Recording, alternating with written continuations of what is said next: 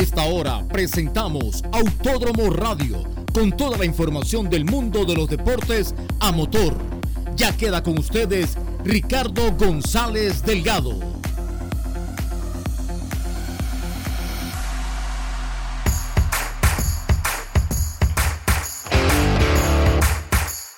Bienvenidos a un nuevo programa de Autódromo Radio. Ricardo González Delgado, quien les habla.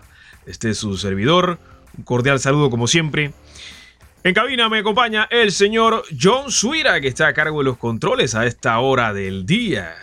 Oye, John Suira, la calle está bastante complicada, ¿no? Con este tema de marchas, protestas. Eh, es triste eh, la situación en este momento, pero esperamos y confiamos en que se pueda llegar a un acuerdo para el bien común y que acabe ya esto que está bastante fuerte el tema, John Suira. Bien, avanzamos con el programa de hoy porque vamos a hablar un poco de lo que viene este fin de semana porque se va a correr el Gran Premio de Francia desde el circuito Paul Ricard, desde la Le Castellet. Esto es en territorio galo. Y hablando de esto, pues tenemos diferentes temas antes de vamos a hablar qué va a pasar con este Gran Premio de Francia, porque sin temor a equivocarme, creo que es el último ya, bueno, ya este circuito de Paul Ricard va a desaparecer del campeonato de Fórmula 1, lamentablemente, es un circuito muy exigente, y, pero no por eso va a desaparecer, ojo, simplemente ya por temas que se escapan de nuestras manos, obviamente, ya es un tema de, de acuerdos, ¿no? ¿no? No se logró pues estirar ese contrato. Bien, Nick Debris, el tercer piloto de la escudería de las flechas de plata de Mercedes, va a iniciar la primera práctica libre de este fin de semana en Francia, sustituyendo al siete veces campeón del mundo Lewis Hamilton. Mercedes también por ahí eh, se está manejando altas expectativas y mejoras para este fin de semana en Paul Ricard. Ojo con el equipo ocho veces campeón del mundo. Ya veremos. Ferrari va a estrenar nuevo motor con Carlos Sainz Jr. y también van a estrenar una parte más fiable y nueva parte híbrida. Más adelante hablaremos de eso también. Eh, Fernando Alonso pide a la casa francesa de Alpine enviar los recursos, hablo de la parte económica, toda completamente al auto de la próxima temporada 2023 y dejar de tratar de llegar o de optimizar el auto de este año 2022 para llegarle a Mercedes por lo menos. Así que eso es la, esa es la petición del dos veces campeón del mundo, el asturiano español Fernando Alonso. Y por otra parte, la FIA también mantiene ¿no? y no da tregua, no da marcha atrás con respecto al control que va a establecer eh, con el tema del porpoising y los trucos de flexión en el fondo plano de los monoplazas. Gente, antes de arrancar con este programa de Autódromo Radio, síganme en redes sociales Ricardo F1 Latam, en Instagram y vía Twitter también.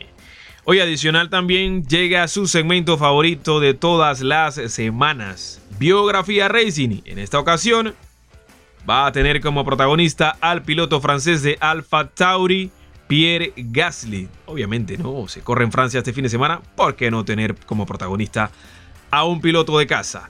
Este segmento Biografía Racing va a estar a cargo de las chicas de A los Pit. Síganlas también en Instagram como eh, creo que es arroba a los pits, raya abajo, lat, L-A-T. Y va a estar a cargo de Paula Batista. Sigan también ahí a Paula Batista para más información y más detalles de esto. Eh, entren ahí, Latinoamérica. Bien, la escudería de Enston, con sede en Enston, valga la redundancia, obviamente, ha logrado grandes avances este año y está actualmente inmersa, ¿no? Por decir eh, algo, ¿no? En una reñida lucha con McLaren. Y por el cuarto puesto más que nada, ¿no? En el campeonato de constructores. Pero Fernando Alonso es consciente de sus ambiciones a largo plazo.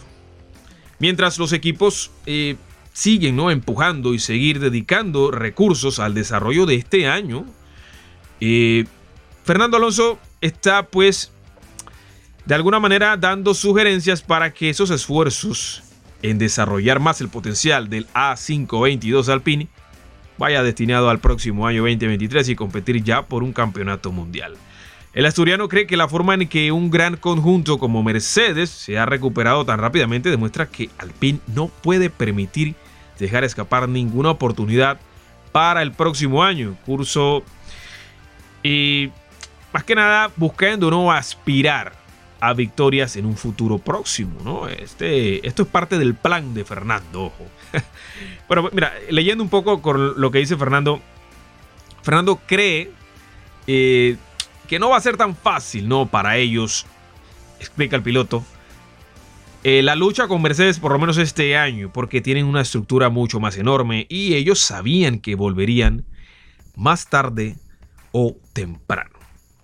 Para ellos, eh, argumenta también Fernando, em, más que nada el programa que tienen en Alpine a medio o largo plazo, intentan ¿no? mejorar cada, cada gran premio, pero esto que él cree que va a tomar mucho tiempo, así que eh, no cree, no está tan seguro de lo que pueda hacer la casa francesa este año con respecto a su lucha, que no sé qué lucha llama Fernando con respecto al equipo Las Flechas del Pata. Creo que no tienen lucha, creo que más que nada buscan llegar a estar por lo menos eh, en la lucha con Mercedes. Alonso cree que Alpine ha hecho un buen trabajo con el auto actual, ya que sugirió que el único aspecto que necesita una mejoría inmediata está en las curvas lentas. Bueno, esto ha quedado demostrado en algunos circuitos, probablemente Alpine estuvo bastante rápido por ahí en Baku, en donde Mercedes pues eh, fue tapado también eh, por ambos pilotos de la casa francesa, tanto por Esteban Ocon como Fernando Alonso.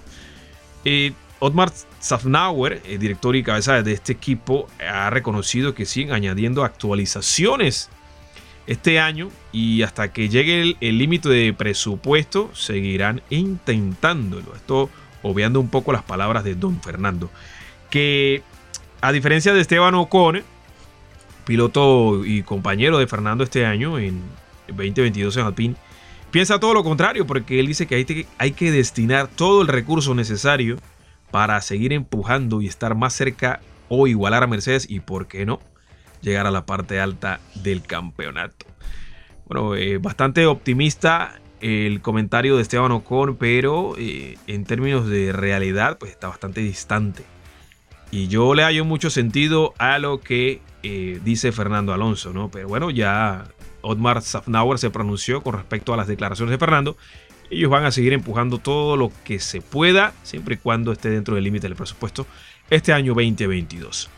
Avanzamos porque el piloto Nick Debris de eh, Mercedes, fechas de plata, sustituirá a Hamilton en la primera práctica libre en Paul Ricard, en lo que eh, significa ¿no? el desarrollo de este gran premio de que se corre este fin de semana en territorio galo.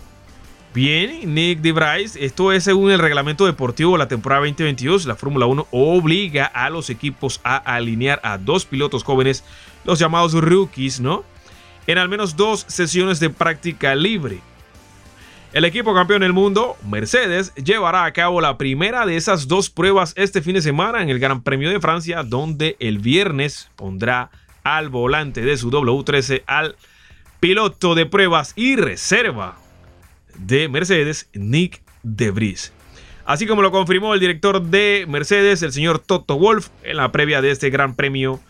Y palabras de Toto Wolf dice que Nick sustituirá a Lewis en los primeros entrenamientos de este fin de semana como parte de las sesiones asignadas a los jóvenes pilotos o rookies, ¿no?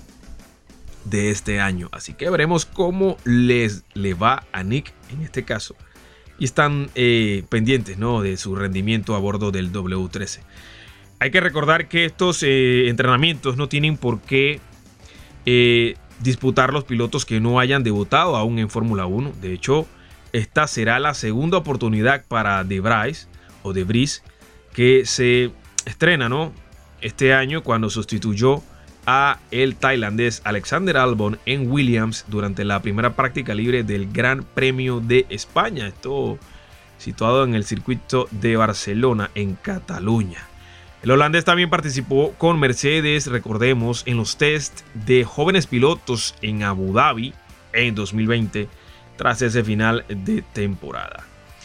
Nick Debris es el actual campeón del mundo de la Fórmula eléctrica, y logró el título con Mercedes, ojo, porque si no sabías, Mercedes también tiene equipo en la Fórmula E o Fórmula eléctrica.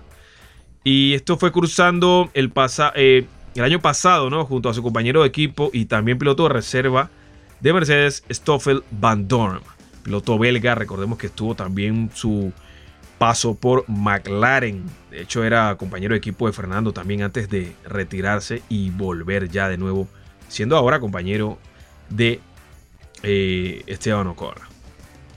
El piloto de 27 años, eh, Nick Debris en este caso, ocupa actualmente la octava posición de la clasificación de pilotos esta temporada en Fórmula Eléctrica. Antes se había llevado la corona de la Fórmula 2 en 2019. Bien, gente, Mercedes llega a Paul Ricard, circuito francés, la penúltima ronda, penúltima ronda, oh, escuchen bien, antes de las vacaciones de verano. Tras una buena actuación en el Gran Premio de Austria, donde Hamilton logró su tercer podio consecutivo por delante de su compañero de equipo George Russell, también británico por cierto, por cierto, que acabó cuarto en el Red Bull Ring, la casa del equipo de las bebidas energéticas. Eso llevó a Christian Horner a sugerir que Mercedes estaría ahí en Le Castellet y que están volviendo al juego. El director de Red Bull cree que Mercedes tendrá premio de Francia después del buen rendimiento mostrado en las últimas carreras. Así que Mercedes eh, viene con sangre en los ojos. ¿ah? Eh, es muy, muy probable, ¿no? Eh, Helmut Marco, asesor deportivo y parte de la alta esfera de Red Bull, se había pronunciado y había dado este augurio, ¿no? De que Mercedes iba a llegar tarde o temprano, sería al principio o mitad de la primera parte del campeonato o ya de lleno en la segunda parte del campeonato. La segunda parte del campeonato ya arranca eh, de se corra el Gran Premio de Bélgica. Hablando de Spa-Francorchamps, haciendo un paréntesis, está en riesgo y lo más probable es que esté fuera del campeonato 20 del campeonato de Fórmula 1, imagínense. Oye, y por ahí me están inscribiendo que, Le Castellet. ¿Qué es Le Castellet? Bueno, Le Castellet es la ciudad o lugar donde está ubicado el circuito Paul Ricard, donde se corre el Gran Premio de Francia. Bueno, avanzamos también porque nuevo motor para el equipo de Maranello, para los del cabalino rampante, más fiable y estrenando parte híbrida todo esto parte del tercer motor eh, Carlos Sainz, que bueno, no. El tercer motor de Sainz todavía está disponible, ojo, pero Ferrari se plantea homologar un cuarto con modificaciones en las piezas defectuosas y una que otra por ahí mejora que puede llegar. Ferrari tiene en los, ojos puestos en Francia. ¿Por qué? Porque tras el fin de semana agridulce en Austria, Leclerc, que ganó obviamente en el Red Bull, en el Red Bull Ring, Rompió su mala racha, por cierto, afronta con mentalidad propia y tiene que seguir recortando, ¿no? De alguna manera, puntos al líder del mundial, el actual campeón del mundo, el neerlandés Max Verstappen. Los de Maranello esperan que Paul Ricard sea un punto de inflexión con respecto al motor y vaya, está tomando en cuenta, ¿no? Que esta temporada es súper larga, son 22 carreras y que la fiabilidad está jugando una, un gran papel y por cierto a ellos les, está pasando bastante factura, imagínense. Si Ferrari no atiende esto de una forma eh, fiable, ¿no? Confiable, cuidado y Mercedes les pasa por encima en el campeonato de constructores y cuidado y Russell y Hamilton también dan cuenta de Leclerc y de el también piloto británico digo, de también el español Carlos Sainz. Si nos atenemos a los números, en Ferrari tienen motivos para preocuparse. Son los que menos kilómetros han recorrido en las 11 carreras disputadas hasta este momento. Apenas 5.280 kilómetros, seguidos de cerca por Alfa Romeo y Haas, sus dos equipos cliente. Curiosamente, ah, ¿y por qué digo equipos clientes? Porque tanto Alfa Romeo y Haas usan motorización Ferrari.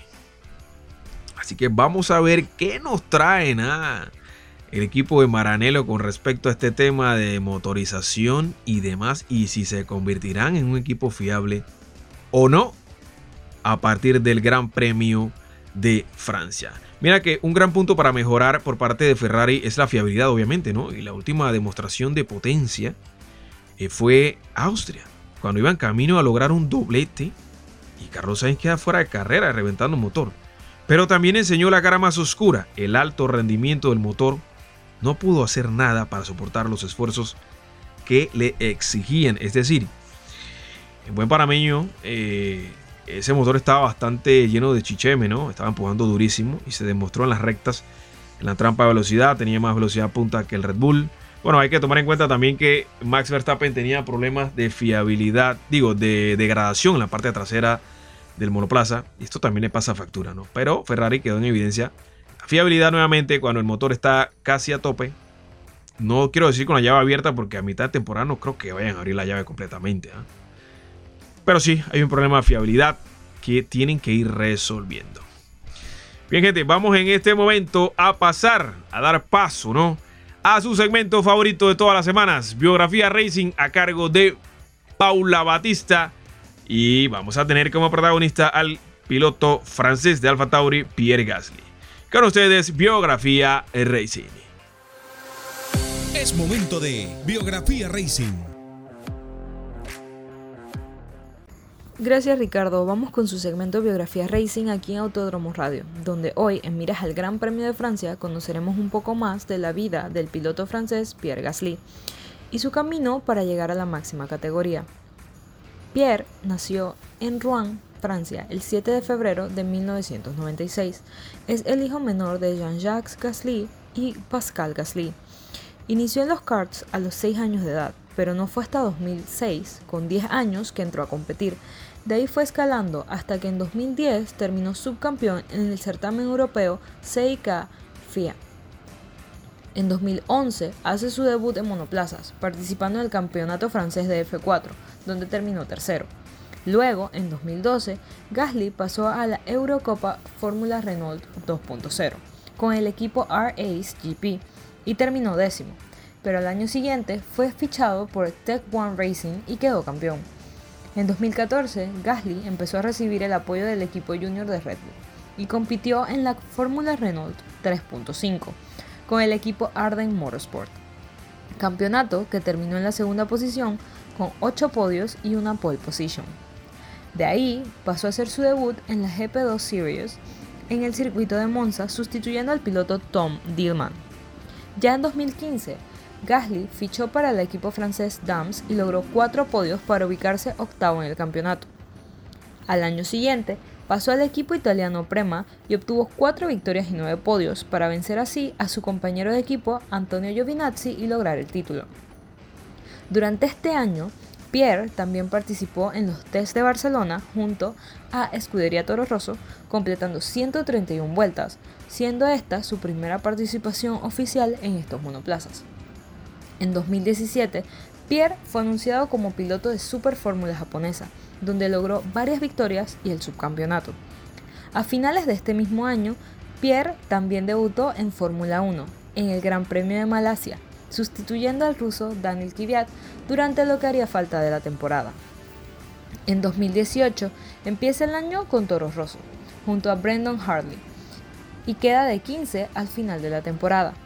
En 2019, tras la salida del australiano Daniel Ricciardo del equipo Red Bull, Pierre se convirtió en el nuevo compañero de Max Verstappen, y el mejor puesto que obtuvo fue un cuarto lugar en Silverstone. Para la segunda mitad de la temporada 2019, Pierre regresa a Toro Rosso.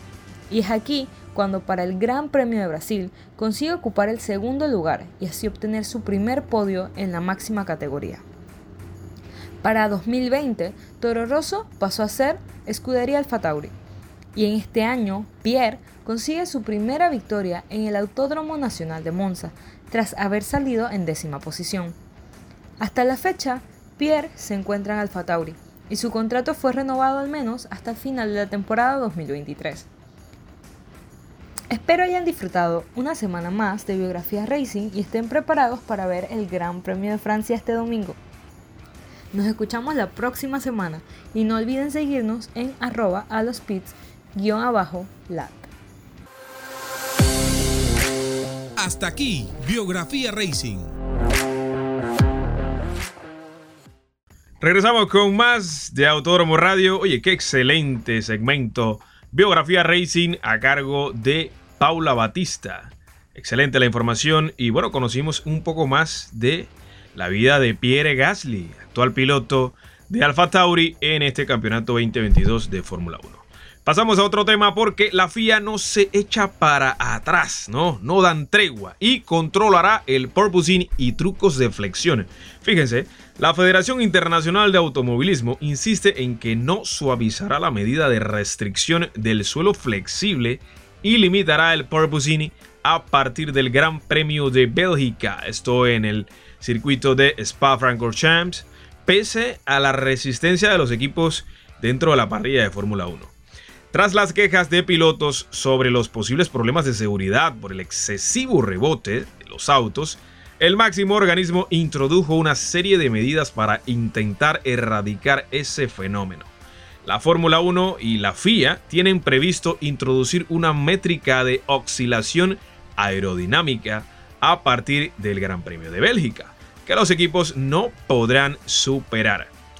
Además de esto, eh, también es para garantizar que esa eh, medida de oscilación aerodinámica se aplique a todos los competidores, a todos los competidores de igual manera. La FIA también ha introducido o van a estar introduciendo ¿no? medidas que prohibirán los trucos que eh, de alguna manera son sospecha que han realizado algunos equipos sospechas ¿no? de flexiones en sus suelos y patines. Imagínense, las planchas de madera bajo el auto, ¿no? Ah, me refiero a esto con la palabra patines, para que podamos entenderlo. Para lograr, lograr obviamente un mejor rendimiento. Hay especificaciones, esto lo hablamos la semana pasada en, en Autódromo Radio, también en el programa anterior.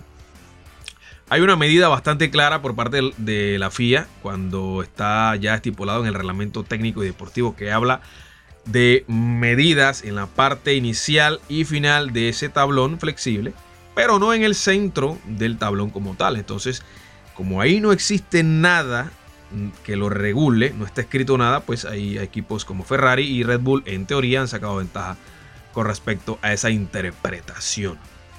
Mientras que algunos equipos han acogido con satisfacción esta intervención por parte de la FIA, otros se han mostrado molestos y creen que el organismo rector no debería tener derecho a dictar cómo, cómo configuran los equipos sus autos. Digo, eh, la FIA te da el reglamento para que tú empieces a construir ¿no?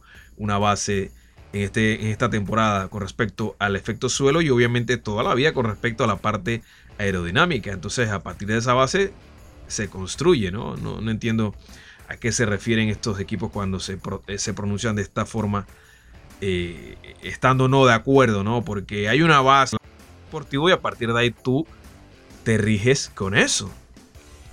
Pero por otro lado también está eh, el, motor, obviamente la motorización que te da mucho más y la parte aerodinámica, bastante similar a lo que establece el reglamento. Ojo, tampoco te puedes pasar, ¿no? En fin, este tema se ha debatido en reuniones del técnico de la Fórmula 1. De hecho, el pasado jueves, la FIA dejó bastante claro su postura con respecto a este tema y a las críticas que ha recibido de diferentes equipos. Pero en un comunicado, la Federación Internacional de Automovilismo dijo que estaba absolutamente convencida de que el purposing era un asunto de seguridad importante, por lo que no había eh, que deshacer estos planes ¿no? de mejora en pro de la salud de los pilotos. Es responsabilidad y prerrogativa de la FIA intervenir por cuestiones de seguridad y la razón por la que el reglamento permite tomar este tipo de medidas es precisamente para permitir que las decisiones se tomen sin estar influenciadas por la posición competitiva en la que se encuentre cada equipo. Esto pues eh, temas de crítica. Esto se pronunció o fue pronunciado más bien establecido por el comité de asesores técnicos de la Fórmula 1. Ya veremos cómo acaba este tema porque, reitero, a partir del Gran Premio de Bélgica, la FIA ha reafirmado que se aferra a un doble ataque en un intento de solucionar el problema. Será obligatorio a partir del fin de semana de carrera en Spa, esto ya iniciando la segunda parte del campeonato, después de que regresen de las vacaciones de medio año. Pero los equipos podrán utilizar la métrica a partir del Gran Premio de Francia el próximo fin de semana, este, hasta la vuelta de la esquina ya para entenderlo ¿no? de una mejor forma. Así que imagínense. Además de esto, ya para finalizar este tema, la FIA obligará a endurecer los bloques de deslizamiento en el fondo del monoplaza, en la plancha ¿no? que está debajo, los autos, después de que se, se descubriera que los equipos los habían hecho móviles para evitar que se desgastaran. Increíble, señores, la bola pica y se extiende. Este es un tema bastante complejo que Creo que necesito un programa entero de Autódromo Radio para poder ampliar de una forma bastante completa este tema que es tan complejo. Cuando hablamos de Fórmula 1, todo es completamente, excesivamente complejo. Gente, síganme en redes sociales, Ricardo F1 Latam, en Instagram y en Twitter. Avanzamos con el último tema de este nuevo, eh, de esta nueva emisión de Autódromo Radio. Y es que Mercedes llega con altas expectativas, expectativas, imagínense, y mejoras para el Gran Premio de Francia y obviamente en este back-to-back de carreras, digo back-to-back porque automáticamente salimos de Le Castellet en territorio galo, en Paul Ricard, y nos vamos hasta el húngaro ring, porque se va a correr la, la siguiente carrera, el Gran Premio de Francia, de Hungría, dispensen, ¿ah? Mercedes cree que Francia podrá descubrir el verdadero potencial del W13 de esta temporada 2022 y esperan dar el salto, esperan dar otro paso adelante en Hungría con más mejoras. Después de muchos meses de sufrimiento constante, Mercedes tuvo un punto de inflexión el fin de semana en el pasado Gran Premio de, Gran Bretaña en Silverstone con Lewis Hamilton compitiendo cerca de los pilotos de cabeza en algunas fases de la carrera. Vimos esta batalla de que fue una carrera de karting hermosa, eh, emocionante entre Checo Pérez y Charles Leclerc y obviamente Hamilton. Todo parecía indicar que tras el Gran Premio de Gran Bretaña el equipo alemán iba a salir del túnel oscuro y en cambio el Gran Premio de Austria el siete veces campeón del mundo cruzó la bandera cuadros a más de 40 segundos del ganador Charles Leclerc. Un margen que en gran parte, en, gran, en gran parte ¿no? se debió a la retrasada posición de salida del propio Hamilton. Obviamente recordemos que tuvo un accidente en clasificación en Q3 cuando parecía estar cerca de los favoritos. Hamilton y más Hamilton que Russell traían un ritmo de clasificación bastante cerca y estuvimos eh, a punto de pensar que iban a pelear por la pole position. Pero el auto, eh, al quitarle carga aerodinámica en la parte trasera, ambos pilotos perdieron el, auto en diferentes sectores del trazado y pues esto obligó a que a cargar el auto más en la parte trasera, llámese alerones. De hecho, George Russell utilizó un, alerón eh, anterior no actualizado y por eso pues vimos un ritmo más lento de George en Austria. No así Lewis que si se desconfiguró el auto en la parte trasera, obviamente, por el accidente, eh, pero no tenía un alerón eh, eh, ya utilizado en otros grandes premios como George C. Y hay que decirlo, ¿no? Cuando Hamilton tenía más peso en el auto con diferentes sensores y, puestas a punto diferente a modo de prueba, lo decíamos. Y ahora pues tenemos que decir que George estuvo con un alerón no actualizado y por eso pues no tenía el mismo rendimiento en su auto que Lewis Hamilton. Eh, bueno, también eh, sin tener eso en cuenta, ¿no? Obviamente, eh, vimos a, George bastante rápido en pista. De hecho, el ritmo de carrera del británico estuvo bastante bien, tomando en cuenta de que no. bueno, bien hasta Hamilton y obviamente los pilotos de punta, en el caso de los Ferrari y Red Bull. En este contexto, es difícil decir a qué puede aspirar Mercedes en Paul Ricard. ¿Por qué? Hace algunas semanas en Mónaco, el equipo de Brackley dijo que la carrera en Francia era la más esperada para ellos. Bien, tanto por el asfalto, muy liso por cierto en Paul Ricard, excesivamente liso, como por el diseño de la pista con curvas rápidas y pocos bordillos. Es más o menos eh, Silverstone, no, no, no tan cerca como Silverstone, que es la cuna del automovilismo, recordemos.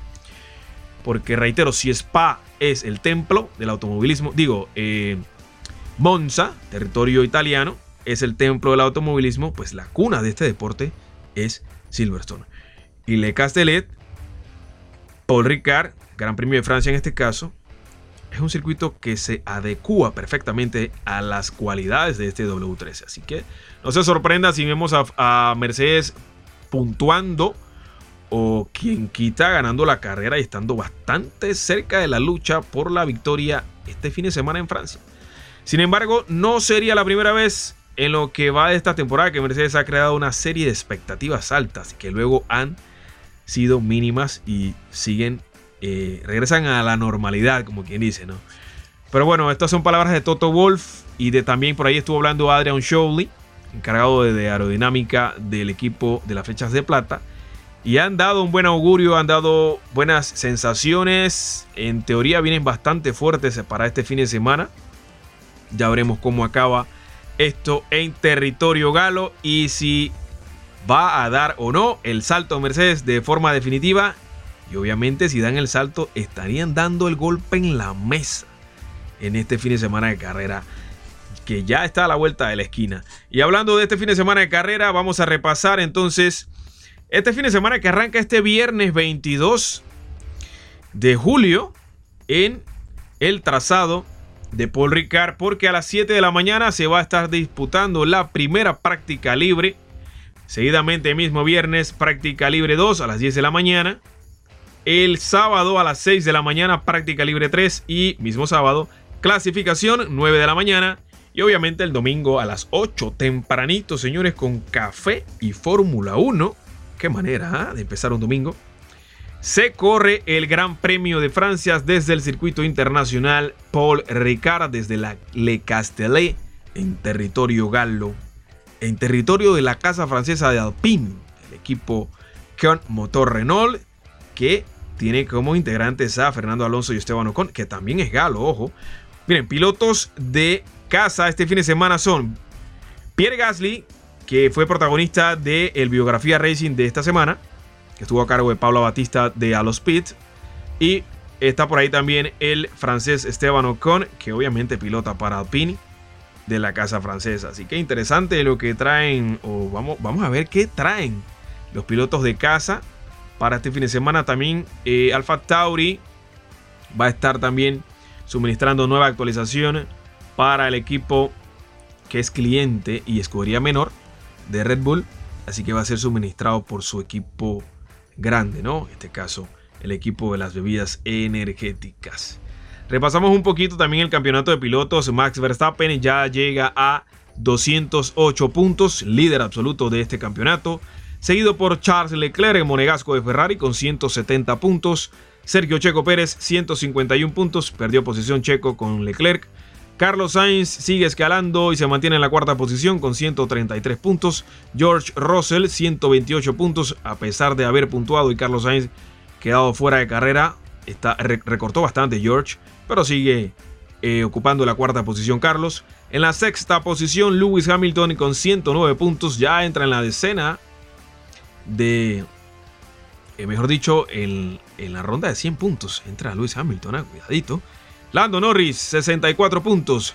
Esteban Ocon, 52. Y Valtteri Bottas, 46. Y cerrando el top 10, Fernando Alonso con 29 puntos. Más atrás, decimoprimera posición, Kevin Magnussen con 22. Daniel Richardo 17 puntos, Pierre Gasly 16, Sebastian Vettel 15 puntos, Mick Schumacher 12 puntos, Posición número 16, Yuki Tsunoda con 11 puntos. Por ahí escuché que Yuki Tsunoda le han contratado un psicólogo en Alfa Tauri para gestionar su entorno de Fórmula 1 y obviamente fuera también de las pistas. Eh, Wang Yusu, el piloto chino de Alfa Romeo, 5 puntos. Alexander Albon para Williams, 3 puntos. Lance Stroll para Aston Martin, 3 puntos. Y 0 puntos para Nicolás Latifi de Williams bueno, lo de Nicolás es algo comprometedor, pero Red Bull se mantiene líder en el campeonato de constructores con 359 puntos, Ferrari 303, Mercedes 237, McLaren 81 puntos, Alpine 81 también están empatados en la lucha por esa cuarta posición. Alfa Romeo 51, Haas 34, Alfa Tauri 27, Aston Martin 18 y Williams 3 puntos cerrando el campeonato de constructores. Bueno, damas y caballeros, no hay tiempo para más. Les hago la invitación cordial para un nuevo programa, un próximo programa de Autódromo Radio. Esto será la próxima semana, en donde vamos a desglosar lo sucedido en este Gran Premio de Francia que se corre este fin de semana en territorio galo en el circuito de Paul Ricard. Gente, sin más, despedimos el programa. Saludos a John Suira que estuvo en controles. Se despide este servidor, Ricardo González Delgado, y será hasta una próxima emisión de Autódromo Radio. Hasta la próxima, gente. Bye y cuídense mucho.